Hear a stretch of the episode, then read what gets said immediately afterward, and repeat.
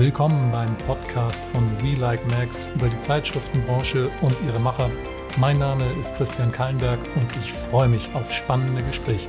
Heute mein Gast, Till Buchner, Managing Partner bei der OMD Berlin. Hallo Till. Hey Christian, lieben Dank für die Einladung. Du bist ja ein gefragter Mediaplaner, ist das richtig? Kann ich deine Berufsbezeichnung? Ja, ja, ja, ja. ja. Auch wenn wir, wenn wir uns mittlerweile halt eher als äh, Unternehmensberater für Werbeinvestitionen, was sich auch ein bisschen sperrig anhört, oder halt eben als Kommunikationsberater verstehen. Mediaplaner ist halt schon so in 90er Jahre. Ne? Oh, aber aber okay, okay, okay. kannst du so machen, weil ich gehe mal davon aus, dass es draußen eh nur ein sehr begrenzter Inner Circle was damit anfangen kann, weil ich heute noch nach wie vor halt versuche, meinen Eltern zu erklären, was ich eigentlich beruflich mache und womit ich Geld verdiene. Also von daher ist Mediaplaner schon völlig in Ordnung. Aber das ist schön, dass du das sagst. Wie beschreibst du es denn deinen Eltern? Du bist der Mensch, der für andere Leute Geld ausgibt? Na, ich verstehe mich tatsächlich und so beschreibe ich es auch halt ganz oft als Unternehmensberater für, für Werbeinvestitionen. Also sprich, wir und, und, und meine Kollegen gehen halt ja schon in den, in den Clinch und Austausch mit den Kunden, aber dann halt nicht so weit, dass wir für zwei, drei Monate in die Unternehmen gehen und uns da interne Arbeitsabläufe halt angucken und gucken, wie wir da die Effizienz halt im Unternehmen steigern, sondern tatsächlich im, im Gespräch und in, im Austausch tatsächlich mit den Kunden zusammen Gedanken darüber machen, wie wir Werbeinvestitionen letztendlich effizienter und effektiver im Markt halt eben platzieren können. Also das heißt, wie setze ich den Media Euro am gewinnbringendsten halt letztendlich ein, damit meine Produkte sich halt eben auch verkaufen, damit meine Zielgruppe halt eben äh, meine Werbebotschaft sieht und letztendlich in welcher Form auch immer mit meiner Marke, meinem Produkt halt interagiert. Jetzt habe ich es verstanden. Du bist ja schon, obwohl du so unfassbar jung aussiehst, viel jünger als ich, du bist ja schon ganz schön lange im Geschäft. Ähm, mal eine einfache Frage zum, zum Anfang, zum Warmwerden. Wenn du dir so den Zeitschriftenmarkt der letzten Jahre vor deinem geistigen Auge Revue passieren lässt, was sind so die ersten Sätze, die dir dazu einfallen? Ich mache das jetzt tatsächlich seit Ende 99, Anfang 2000. Spontan gesagt bin ich zum einen, das, das, das klingt jetzt aber ungewollt eher negativ, bin ich verwundert, dass wir immer noch so einen breiten Printmarkt haben, denn äh, wir werden uns daran erinnern, Anfang oder sagen wir Mitte der 90er Jahre hatten wir die große Diskussion darüber, auf 14-tägige Frauenzeitschriften, nur als Beispiel, ob dieses Segment überhaupt noch Berechtigung hat, ob diese Titel in dieser Form halt überleben können. Die meisten sind tatsächlich halt eben noch da. Wir, wir haben seit, seit Ende der 90er, Anfang der Nullerjahre mit der, mit der steigenden Relevanz und Zielgruppendurchdringung von, von den digitalen Kanälen halt überhaupt die, die, das große Sterben der Printtitel halt eben vor Augen. Corona kommen wir bestimmt nachher nochmal drauf. Aber als erstes fällt mir halt ein, ich bin auf der einen Seite planerisch halt immer wieder äh, erstaunt, was für einen langen Atem die Printverlage tatsächlich halt haben. Hat aber natürlich auch was mit Content und, und Relevanz halt eben auch für Zielgruppen zu tun. Und auf der anderen Seite auch immer mit so einem Augenzwinkern ein bisschen die, die, die Verwunderung darüber, welche Diskussionen wir alle schon halt eben tatsächlich geführt haben über das, das, das Sterben von Print und, und, und wohin die Reise denn letztendlich geht. Ah, Till, du legst mir die Worte in den Mund gleich für die nächste Frage. Wohin geht denn die Reise aus deiner Sicht für den Zeitschriftenmarkt? Ja, also da, da eine Prognose abzugeben, ist natürlich halt wirklich schwierig. Also vor einem Dreivierteljahr, also vor Corona, war ich, war ich der festen Überzeugung, dass wir natürlich eine, eine Konsolidierung im Markt halt haben werden, dass ich natürlich, und das ist jetzt auch ähm, relativ kurz gesprungen, dass sich Qualität halt durchsetzen wird, dass sich im, im positivsten Sinne Nische durchsetzen wird im Printsegment, also Special Interest, äh, hat die meiner Meinung nach auch nach wie vor die, die größten Überlebenschancen. Das heißt, wenn ich, wenn ich äh, mich monothematisch äh, als Experte in meinem Segment halt eben platzieren kann, wenn ich eine hohe Glaubwürdigkeit halt eben habe, dann glaube ich, kann man, kann man da schon sehr gut halt eben agieren und überleben. Klar, man muss sich von den, von den Reichweiten, die wir halt eben vor, vor fünf Jahren hatten oder vor zehn Jahren hatten, verabschieden und die Wirtschaftlichkeitsfrage stellen. Ich glaube, je breiter man wird, umso schwieriger wird es und das, das wird dann auch abgelöst werden oder wird, ist ja schon abgelöst durch, durch, durch andere Medienkanäle. Ich glaube, dass Qualitätsmedien grundsätzlich mit qualitativem Inhalt auf alle Fälle übernehmen werden und ihr Publikum finden werden.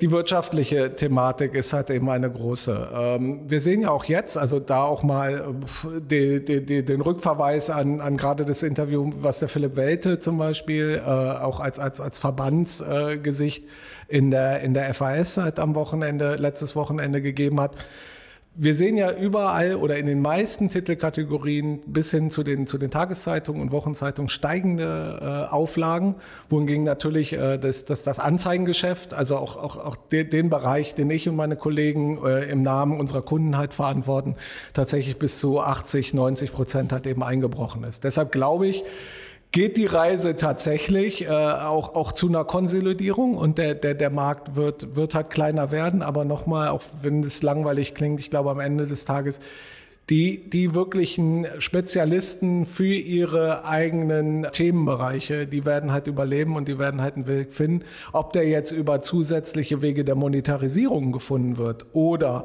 äh, ob der durch Wegfall von zum Beispiel Frequenz oder Zusammenführung von einzelnen Titeln zustande kommt, weiß ich nicht. Also ich, Print wird sicherlich nicht aussterben. Ne? Und Print wird immer eine hohe Relevanz für die Leser halt eben haben. Ob er das dann aber auch immer für die Media halt haben wird und für alle äh, Werbung Treibende da draußen, das mag ich an manchen Stellen dann halt durchaus halt auch in Frage zu stellen. Wenn ich dich richtig verstanden habe, liegt dieses Infragestellen daran, dass man künftig eben nicht mehr in Form von TKP für Print argumentieren kann, weil einfach die Kosten durch sinkende Auflagen, durch sinkende Reichweiten so wahnsinnig explodieren, Gibt es eine Möglichkeit, über Qualität bei Kunden für Print zu argumentieren? Ja, auf alle Fälle. Das war ja schon früher so. Also wir haben ja viele Printtitel wurden ja tatsächlich halt eben zum einen über die Wirtschaftlichkeit und die hohen Auflagen verkauft. Wir damals mal in den, in den großen Jahren, in, in Anführungsstrichen, als die Programmis halt eben aufkamen, ne, ähm, relativ vertretbare oder sogar zum Teil sogar niedrige TKPs bei äh, extrem hohen Auflagen, wo das qualitative Umfeld sich eher um die Ge Genauigkeit hat drehte und auf der anderen Seite redaktionell hochwertige, auch, auch, auch, auch Wirtschaftstitel oder politische Titel, die eher wirtschaftlich auf TKP-Basis zumindest zu diskutieren waren, die sich aber eben einfach über Umfeldqualität halt eben ausgezeichnet haben. Und auch heute, wenn wir über Bewegtbildplanung halt reden, äh, dann, dann reden wir ja auch nicht nur über eine wirtschaftliche Ebene, sondern tatsächlich auch über einen, Zielgruppenfit und einen redaktionellen Fit und, und, und, letztendlich reden wir auch ganz viel über Qualität, gerade, gerade bei, bei, bei vielen Markenprodukten. Und die hast du auch immer wieder im Printbereich natürlich gegeben und ich glaube schon, dass es, dass es nach wie vor halt eben Produktkategorien und auch Werbebotschaften ganz allgemein gesprochen halt gibt, die sich halt eben sehr gut äh, im, im Printumfeld halt eben äh, verargumentieren lassen und sich da auch wiederfinden lassen. Wie leicht fällt es dir dann, ähm, deinen doch wahrscheinlich häufig jungen, dynamischen, hippen Kunden gegenüber, beziehungsweise den Ansprechpartnern dort, zu sagen, ich habe eine Idee, Print. Ich sage denen, ich habe eine Idee, für Print. Ich sage nicht, ich habe eine Idee, das könnte Print sein, sondern tatsächlich, ich habe eine Idee für Print oder die könnte sich gut in Print halt umsetzen lassen. Ich glaube, heutzutage zu sagen, ich habe eine Idee und das ist Print, äh, ist, ist, ist mittlerweile tatsächlich dann ein bisschen oldschool und dann, dann würde man sich auch sehr schnell halt irgendwie der Frage gegenüber sehen, ob man, ob man irgendwie den, den, den Medienwechsel, den Paradigmenwechsel, der da draußen halt schon länger stattgefunden hat, auch tatsächlich verstanden hat und Rechnung trägt. Wir kommen dann tatsächlich, da sind wir bei dem Qualität qualitativen Punkt. Wir kommen tatsächlich auch aus einer qualitativen inhaltlichen Beratungsleistung. Und von mir aus nennen Sie gerne auch bei uns Mediamenschen äh, kreativ. Also wir, wir, kommen sehr stark halt mittlerweile über den, wenn es um Print geht, über den redaktionellen Fit, was ich eben halt eben erläutert habe, über die Passgenauigkeit zur Zielgruppe. Du hast ja nach wie vor, das ist nur als Seitenpunkt, neben TV ist ja Print noch immer eins der Medien, die am besten markt, ja, marktforscherisch tatsächlich in Deutschland halt erforscht sind, von denen wir am, am meisten halt immer noch wissen, ne, welche, welche Zielgruppe Zielgruppen das halt lesen, wen wir damit erreichen, was auch Zweitleser, Drittleser und so weiter halt eben angeht. Also von daher ist, ist es eben nicht der Punkt, ich habe eine Idee, Print, sondern ich habe eine Idee für euch, lieber Kunde, die hervorragend in Print halt funktionieren könnte, weil Print eben äh, 1, 2, 3 halt Vorteile hat, die vielleicht eben andere Medien dann nicht haben. Die Zeit mit, ich habe eine Idee, das könnte Print sein, sind dann doch vorbei. Jetzt hast du es gerade schon gesagt, ich habe eine Idee für Print. Das bringt mich zu der Frage, inwieweit habt ihr als mit der Verantwortlichkeit betraut, die Ausgabe des Euros bestmöglich einzusetzen? Inwieweit habt ihr da auch eine inhaltliche Aufgabe eurem Kunden gegenüber? Also früher war es ja recht klassisch, ja, da hat die in den 90er Jahren Mediaagentur, nenne ich jetzt mal ganz bewusst, dafür gesorgt, dass das Geld sinnvoll ausgegeben wird. Und die Kreativagentur auf der anderen Seite hat dann ähm, das Werbemittel entworfen oder sich spannende Geschichten ausgedacht, die dann für das Medium, wo die Anzeige erscheint, passend sein könnten. Gibt es da mittlerweile eine Verschmelzung, auch gerade vor dem Hintergrund, dass ihr ein verdammt großer Laden, sehr, sehr großes Netzwerk seid mit verschiedensten Agenturen?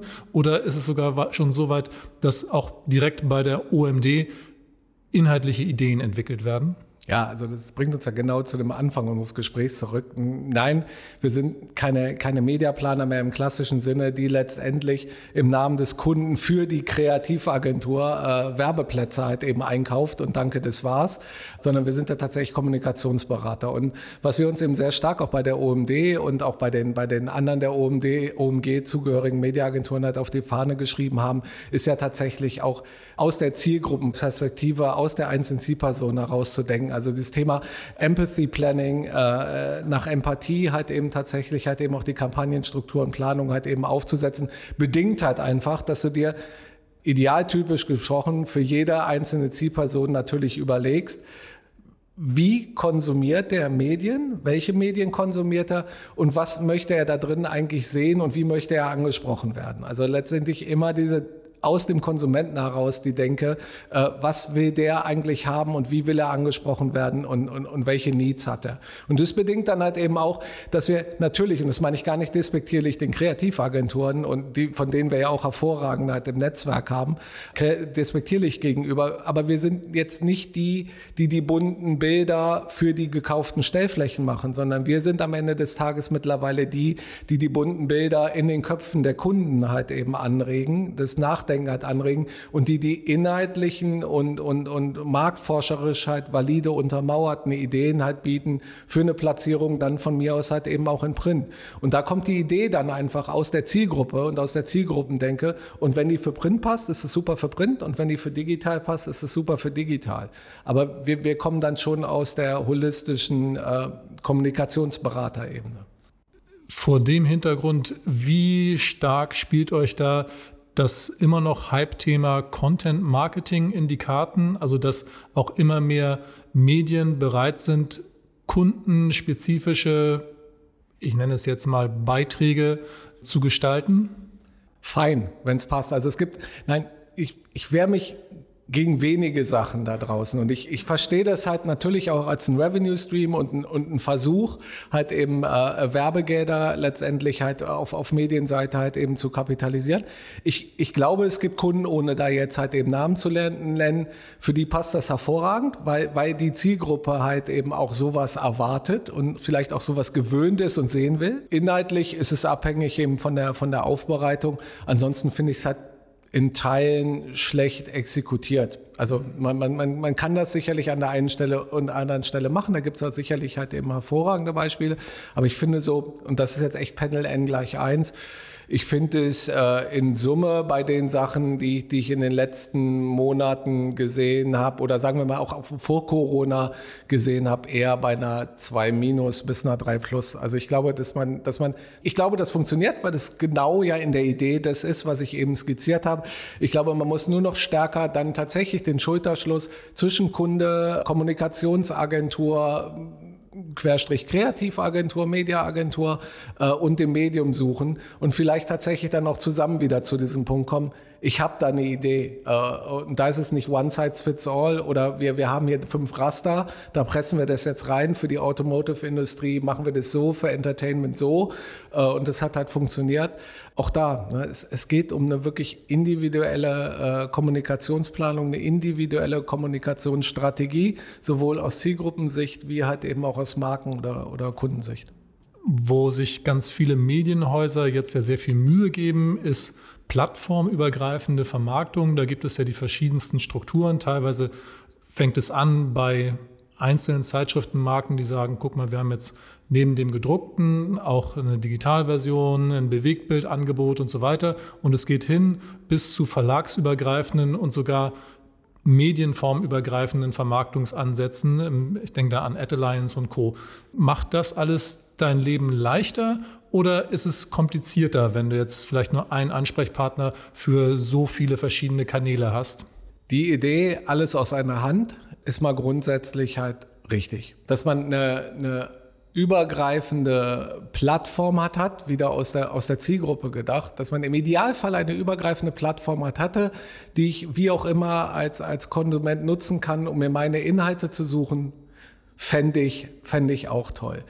Das Schöne ist ja, äh, dass wir in so einem äh, diversifizierten Mediamarkt in Deutschland leben, dass wir zwar die breite Spreizung an, an Kommunikationsportfolio da draußen haben, dass aber auch viele Medien sehr spezifisch halt wirken und dass du, dass du zum Teil halt eben schon echtes Expertenwissen brauchst, um einfach halt am Ende des Tages auch eine zündende und eine gute Idee zu haben. Bei den eben angesprochenen oder den, den großen Modellen, die wir im Markt halt haben, muss man aber auch zur Ehrenrettung sagen, ich finde es gut, dass man ein oder zwei Ansprechpartner erstmal für die Adressierung und die, die, die ersten Thematiken hat, hat. Und dann haben wir dahinter ja schon, also sei es bei der Adelines oder, oder anderen Modellen, tatsächlich halt auch, auch bei den Kollegen der, der, der 7-One und so weiter, noch immer ja ein hohes Maß an Expertenwissen und Ansprechpartnern halt sitzen, die einem dann halt im speziellen Fall halt eben auch weiterhelfen. Lange Rede, kurzer Sinn. Ja, Kanalisierung finde ich halt gut, wenn dadurch halt äh, nicht nur Unternehmensstrukturen verschlankt werden und am Ende des Tages Geld gespart wird, sondern wenn man dadurch halt eben Ansprache, äh, Ideenfindung, Kommunikationswege effizienter machen kann, als sie vorher vielleicht waren. Okay. Ein weiterer Medienkanal beziehungsweise eine Plattform, über die wir reden müssen, ist Social Media und das Thema der Influencer. Das äh, uns ja schon alle eine ganze Weile lang bewegt aus unterschiedlichen Kanälen. Die Medienhäuser halten äh, die Fahne des Journalismus hoch, dass das eben eine Qualität ist, dass es Glaubwürdigkeit ist, dass hier ordentlich recherchiert ist. Und dann gibt es äh, auf der anderen Seite die Influencer sagen, schau mal, ich bin aber ganz authentisch und bei mir kannst du direkt mit meinen Fans sprechen. Hast du da aus OMD-Sicht eine Meinung zu, dass du sagst, okay, man muss es beides bespielen oder gerade jetzt vor den neuesten Hintergründen, was manche Influencer so machen, um auf ihre Zahlen zu kommen, ist man da wieder ein bisschen vorsichtiger geworden oder wie siehst du das Verhältnis Influencer, klassischer Journalismus, Medienmarken, Wichtigkeiten, Glaubwürdigkeiten? Auch das ist ja individuell extrem unterschiedlich zu bewerten. Übrigens Influencer, ne? gerade äh, diese Woche hatten, hatten wir ja tatsächlich wieder die YouTube Days, äh, die, die, die rein virtuell hat stattgefunden haben.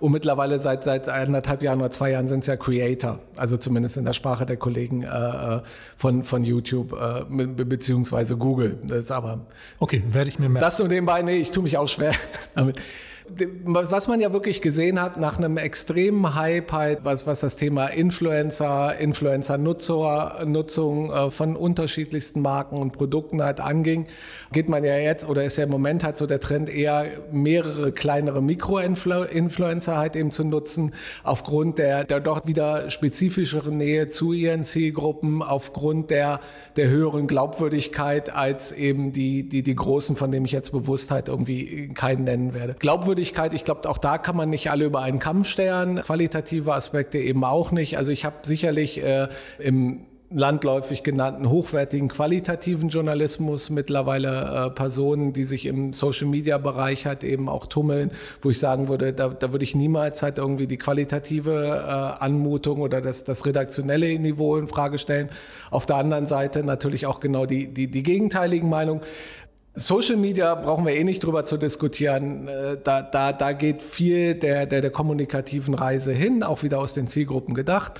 Das Influencer-Thema muss man sich immer auch wieder sehr spezifisch angucken. Ich weiß, das ist jetzt keine, keine Aussage, die plakativ wäre und die man, an der man sich halt irgendwie abarbeiten könnte. Aber im Sinne der unterschiedlichen Kunden, die wir betreuen und, und äh, der Relevanz, die Influencer sowohl im Makro- als auch im Mikrobereich für unterschiedliche Kunden haben, ist es tatsächlich so, dass man sich angucken muss. Ich betreue halt Kunden, den würde ich nicht mehr dazu raten. Da haben wir in den letzten Jahren viel Geld investiert und ich sag mal, der, der Return on Investment oder der, der Proof of Concept ist dann, dann schon ausgeblieben, wurde aber nicht hinterfragt äh, weil es halt eben alle gemacht haben, weil es so die äh, in Anführungsstrichen äh, neueste Sau war, Entschuldigung, die wir durchs Dorf getrieben haben. Jetzt hat es sich konsolidiert, ist gesünder geworden, jetzt arbeitet man mehr mit Mikroinfluencern, das ist okay, da kommt, das hat auch seine Berechtigung. Am Ende des Tages ist es, ist es PR. Es ist das, was früher schon die, die klassischen PR-Agenturen gemacht haben. Ne?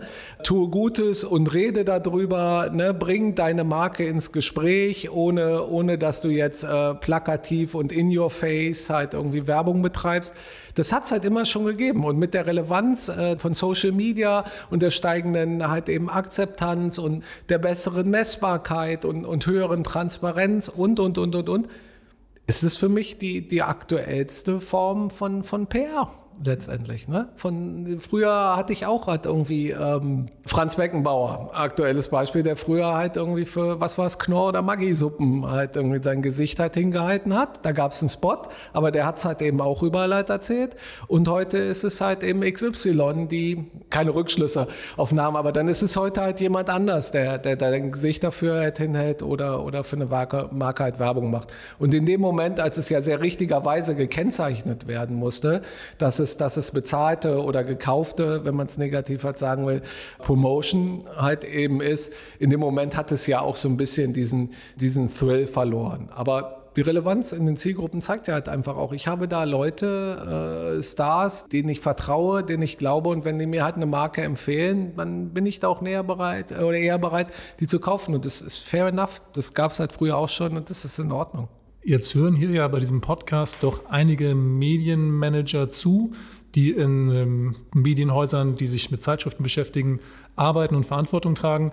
Wenn du denen jetzt ins Gebetsbuch was schreiben könntest, was so die Geschäftsentwicklung der nächsten Jahre angeht, was so dein Wunsch, deine Erwartungshaltung an Medienproduzenten angeht, was wäre das? Ich wünsche mir den, den langen Atem für, für qualitativ hochwertigen Journalismus. Also ich, ich fände nichts schlimmer und die Befürchtung habe ich dann halt eben schon auch nochmal irgendwie durch den Katalysator Corona getrieben, dass, dass es irgendwann nicht mehr finanzierbar sein wird, tatsächlich äh, Print in, in der Form, wie wir es heute kennen, halt eben auf dem Markt halt eben aufrechtzuerhalten. Ich würde mir, würd mir in erster Linie mal wünschen, dass Print weiterhin halt eben äh, Bestand hat und dass qualitativer Journalismus weiterhin in irgendeiner Form finanziert werden kann. Die, die andere Geschichte ist einfach die, dass man sich dass ich mir auch wünschen würde, dass, dass man diesen, diesen Konsolidierungsprozess in den Medienhäusern halt eben eingeht und nicht nicht jeden redaktionellen Beitrag im Sinne von, von Einzeltiteln zwanghaft im Markt halt hält, weil er vielleicht in irgendeiner Form politisch oder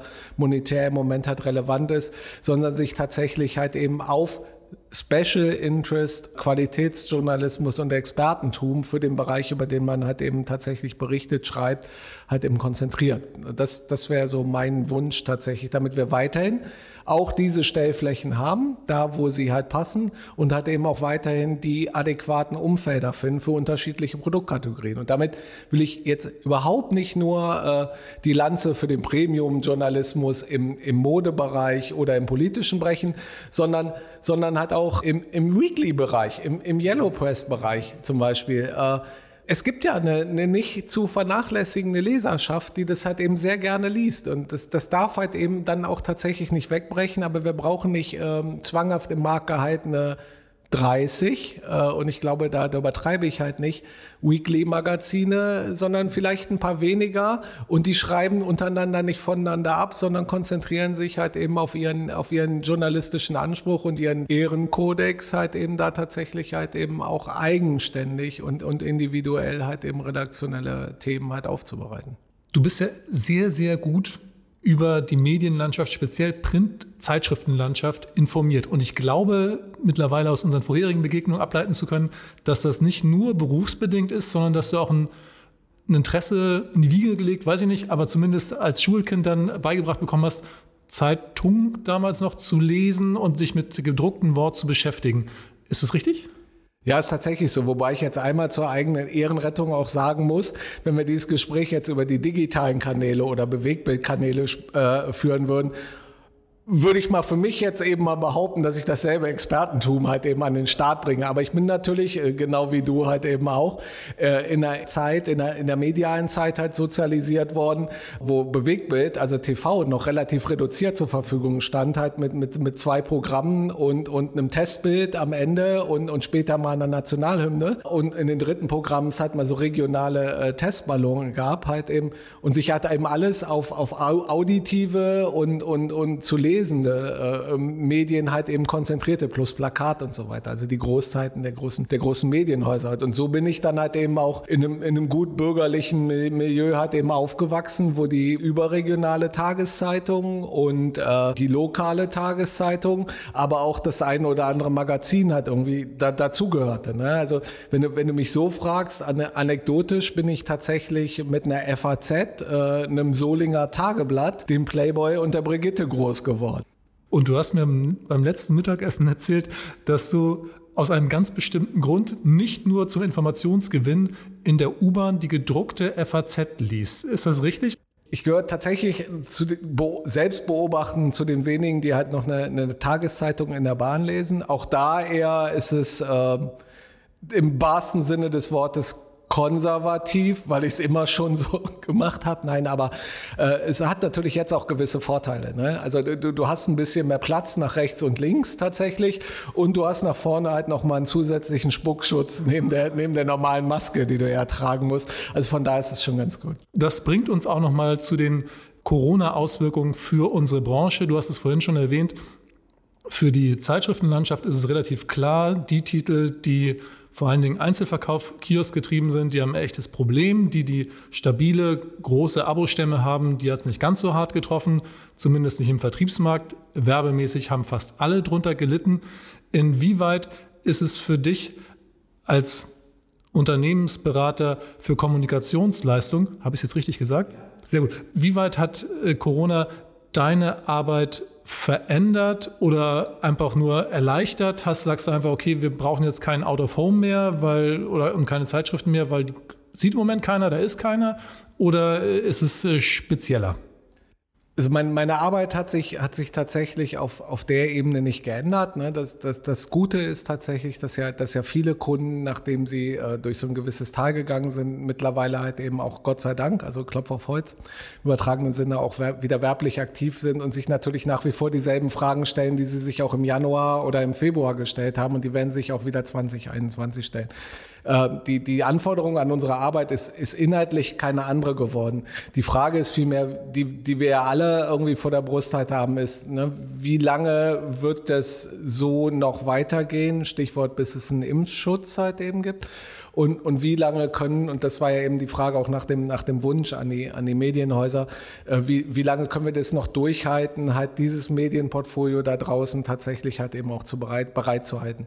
Ansonsten hat sich meine Arbeit eigentlich nur, nur in Anführungsstrichen geändert, die, die üblichen Dinge. Wir haben alle gelernt, halt irgendwie von zu Hause aus und remote zu arbeiten. Wir haben alle gemerkt, wie gut dann doch tatsächlich halt irgendwie digitale Geschichten halt eben wie, wie, wie Teams, Videokonferenzen funktionieren.